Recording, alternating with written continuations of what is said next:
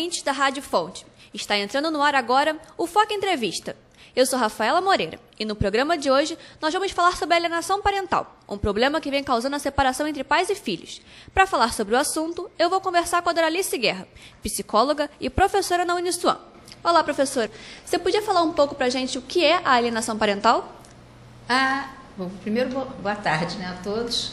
A alienação parental ocorre quando um dos pais, um genitor, ou o pai ou a mãe, eh, leva o filho a não gostar do outro, começa a ridicularizar o outro. Por isso acontece muito no caso de separação. Né? Vamos dizer, os pais se separam.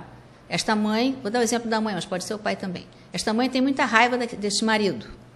Então começa a falar para o filho que o pai não presta, que o pai é isso, que o pai é aquilo, e o filho começa a não poder gostar desse pai.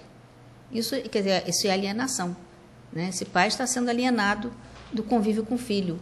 O filho passa a não querer sair com o pai, passa a ter medo do pai, passa a ter uma série de comportamentos negativos em relação ao pai. Às vezes acontece o mesmo também, o pai faz isso com a mãe. Quais seriam as causas dessa alienação? As causas, primeiro é quando um tem raiva do outro, um não gosta do outro, um quer prejudicar o outro, um quer se vingar do outro. As causas são muito psicológicas, são muito emocionais. Vão se separar? Tudo bem, então vamos conversar com a criança. Papai e mamãe continuam gostando da criança, mas isso dificilmente acontece. Às vezes nem se separam, estão em casa mesmo, mas já não se dão bem, então ficam usando o filho um jogando contra o outro. E a criança, ela, como é que ela fica? Sofre algum trauma? Há muitos. Dependendo da intensidade da alienação, essa criança pode, primeiro vai ter uma baixa autoestima tremenda, porque você sabe que a autoestima vai se formando à proporção que a criança vai crescendo, né? Com os estímulos que ela recebe do meio ambiente, conforme ela vai sentindo o meio ambiente dela.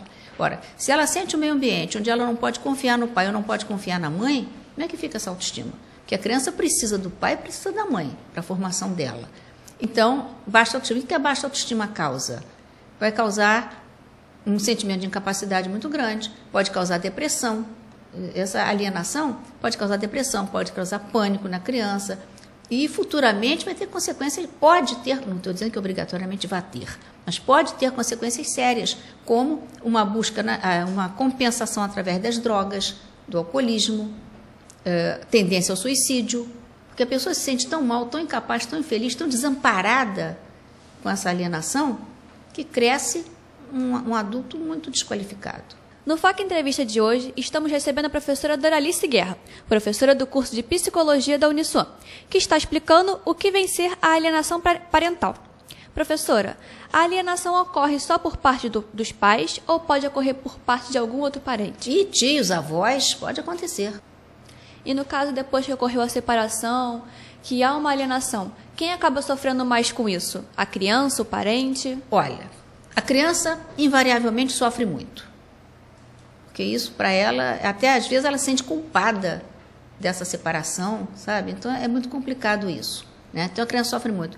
E o alienado sofre também. Muitas vezes o pai até quer ter contato com o filho, mas a mãe faz tanto e o filho se recusa tanto a ver o pai, se recusa tanto até a falar ao telefone com o pai, que o pai acaba desistindo. Uhum. Porque não pode amarrar a criança, pode obrigar, porque é pior. Então o pai acaba desistindo, mas também sofre. Porque ele é pai, também gosta do filho. Então ele sofre também. Então ambos sofrem. E nesse caso, o que, que o alienado deve fazer? Ele tem que insistir, tentar buscar o filho, tentar conversar, tem que ter muita paciência, conversar com essa mãe, mostrar o que essa mãe está fazendo e tentar se chegar ao filho, né? Conversar abertamente com o filho, dizer ao filho que o ama, que o quer, que não é nada assim. Uhum. E depois que está comprovada a alienação parental, o que que, o, aline... o que que acontece com o alienador? Ele vai para a justiça? Existe uma lei? Ele pode ir para a justiça. É, existe um projeto de lei, eu até trouxe aqui, que foi assinado pelo presidente Lula em 26 de agosto de 2010. A lei prevê punição para quem apresentar alienação, para quem apresentar falsa denúncia. Agora, a punição, é interessante, né? É multa, acompanhamento psicológico ou perda da guarda da criança, de quem estiver, de quem manipular os filhos. Então, se a mãe manipula, ela pode perder a guarda da criança, se for para a justiça.